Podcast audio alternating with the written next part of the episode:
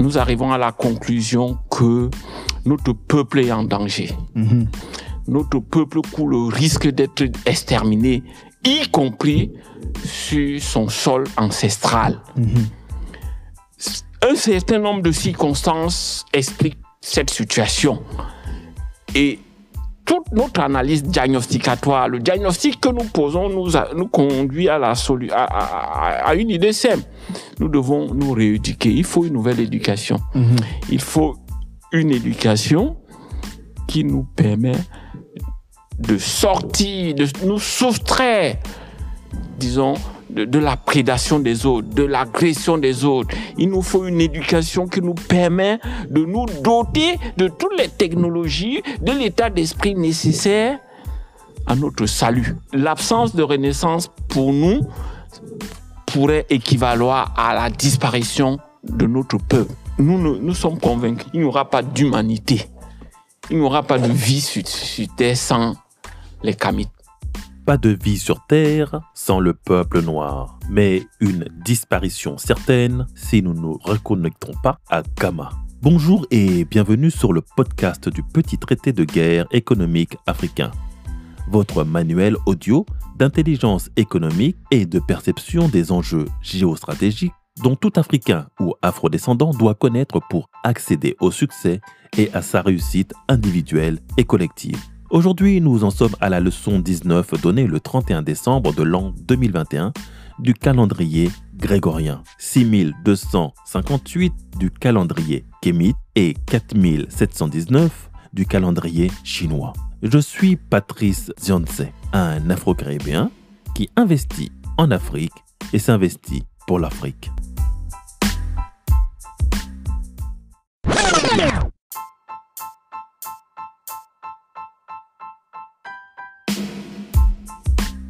L'année grégorienne 2021 s'achève et il est de bon ton d'en faire le bilan. Une année finalement importante pour moi car elle m'aura vu enfin lancer mon podcast, le petit traité de guerre économique, et inspirer mon très jeune frère ivoirien Arleno Antonio avec le guide du petit panafricain animé en complément nécessaire et salutaire de mon petit traité de guerre économique. Pour ceux qui me suivent sur Facebook, je traite le sujet de guerre économique sérieusement depuis 2017, après que je fusse happé par la mouvance anti-CFA initiée par l'ONG Urgence panafricaniste, présidée par le militant charismatique Kemi Seba, que je n'ai jamais côtoyé jusqu'à aujourd'hui, mais qui avait fait appel à moi au travers du docteur Assoua Posakolambi de Belgique pour une intervention à Francfort. Cet appel contre l'impérialisme économique du franc CFA avait été suivi dans près de 34 villes et capitales du monde entier, des Amériques jusqu'à la Chine, en passant par l'Europe,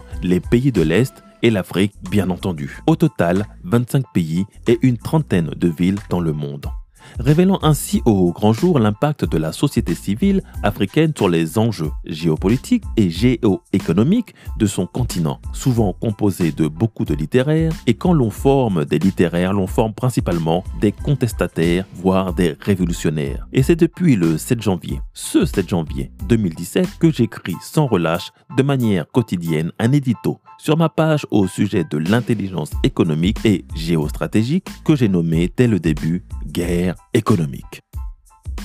En 2021, dès le début de l'année, Facebook a changé de politique en direction de ceux qu'elle a repérés comme étant des leaders d'opinion ou d'influence.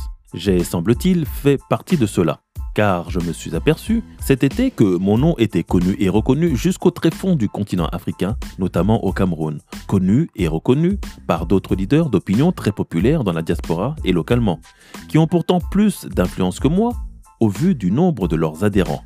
J'ai donc de l'influence et Facebook se donne maintenant le droit de l'étendre ou de la réduire.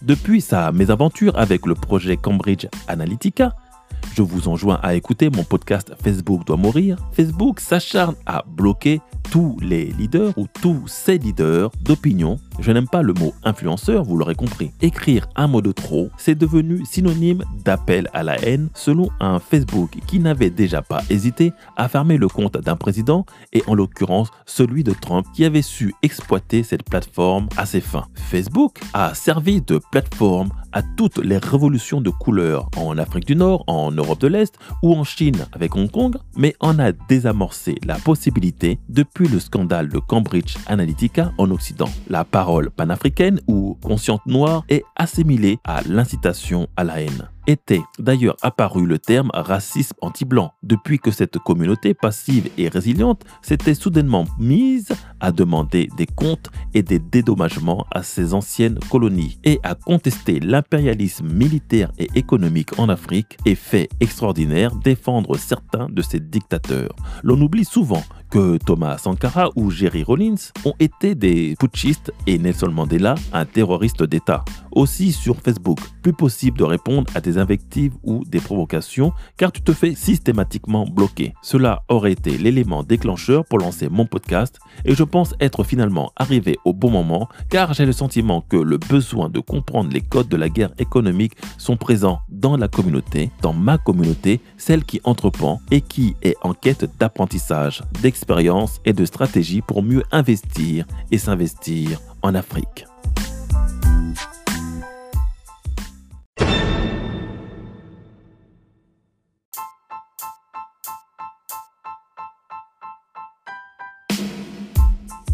Tout ce que je vous partage me vient principalement de mon expérience sur le terrain. Je vais en Afrique, je travaille avec l'Afrique, je vis l'Afrique.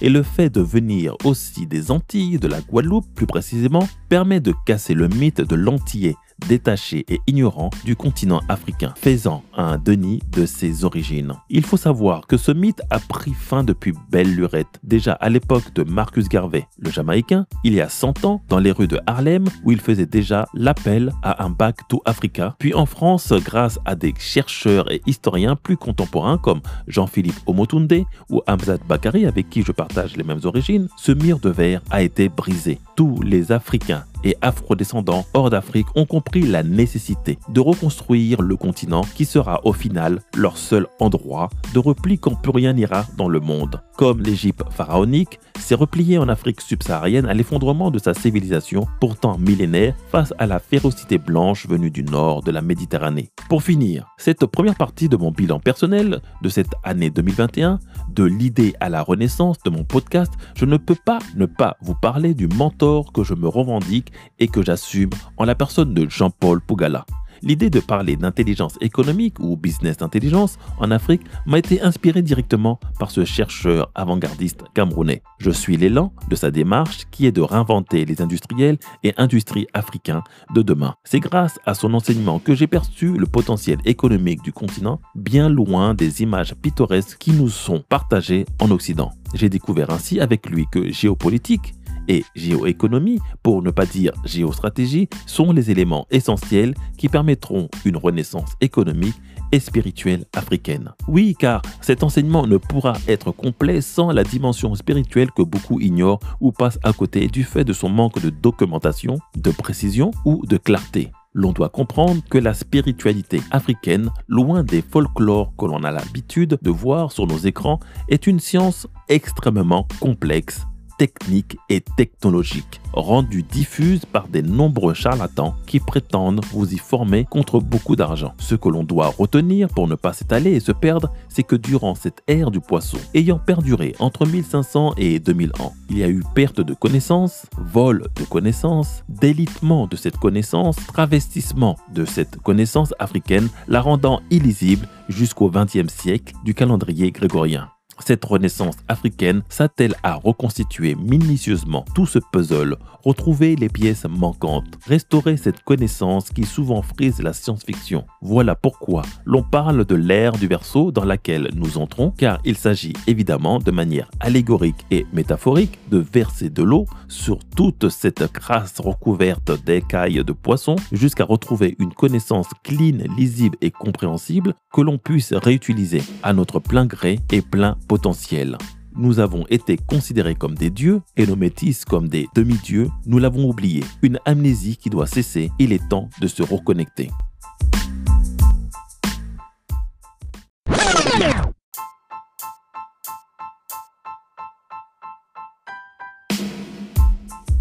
Voilà pourquoi dans mes podcasts, j'aime à vous citer le calendrier kémite pour vous signifier que l'histoire africaine, notre histoire n'a pas démarré avec notre rencontre avec l'Occident, c'est-à-dire l'esclavage ou la colonisation. Notre état actuel n'est qu'un trébuchement ou une pause prise dans la mission qui nous a été donnée, la responsabilité de bâtir les civilisations, les éduquer et les guider sur la voie de la sagesse, de la paix et de l'amour. Responsabilité que nous avons depuis plus de 10 000 ans, un moment de qui nous coûte cher et qui doit nous servir de leçon. Quand le peuple noir baisse sa garde, d'autres s'empresseront de l'asservir, le honnir, le trahir et le détruire, voire l'éradiquer de la surface de la terre. Au final, cela aura été cinq siècles d'humiliation. Cette désignation m'est inspirée encore par la Chine le siècle d'humiliation, aussi appelé les cent ans d'humiliation nationale, est le terme utilisé en Chine pour désigner la période d'intervention et de subjugation de la dynastie Qing et de la République de Chine par les puissances occidentales et le Japon de 1839 à 1949. Pour l'Afrique, ce fut cinq siècles d'humiliation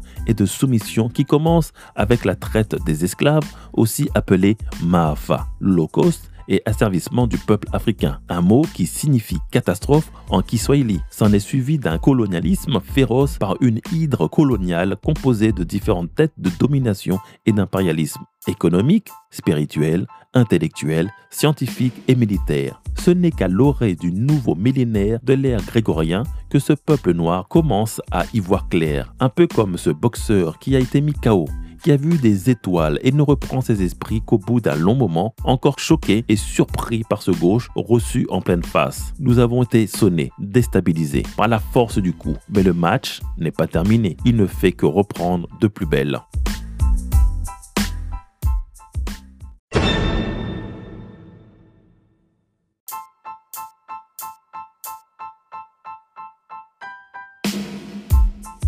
Saurons-nous en tirer la leçon?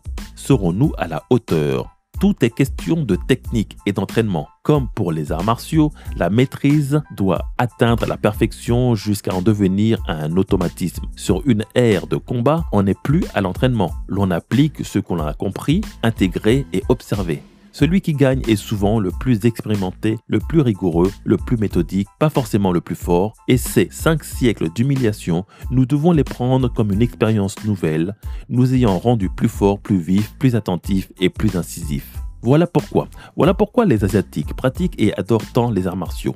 Chaque école est un mode de pensée, une technique de combat. Les maîtriser, c'est se rendre invincible, quelle que soit la force de l'adversaire. Les arts martiaux te forgent l'esprit, t'obligent à l'observation, la patience, la stratégie et à l'adaptation. Tu dois comprendre ton adversaire et trouver ses faiblesses, son talon d'Achille, puis l'exploiter à ton profit. Même les armes à feu et les bombes atomiques ont leur faille. Si ce sont les armes qui nous maintiennent dans la peur ou l'asservissement, à nous d'en trouver la parade. Les lois de la physique sont loin d'avoir été toutes découvertes et exploitées. Et la nature, l'univers sont encore pleins de surprises. C'est ce que nous enseigne la spiritualité africaine, qui est notre art martial à nous, mais dont nous avons perdu la pratique, la connaissance et l'utilisation à bon escient.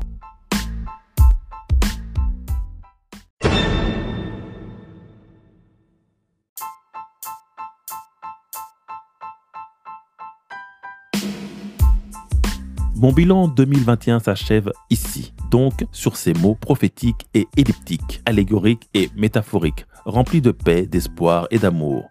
La renaissance africaine commencera quand nous donnerons de la valeur à ce que l'on est, à ce que l'on a et à ce que l'on fait. Je suis Patrice Dianse, un Afro-Caribéen qui investit en Afrique et s'investit pour l'Afrique. Entreprendre ou mourir, nous vaincrons.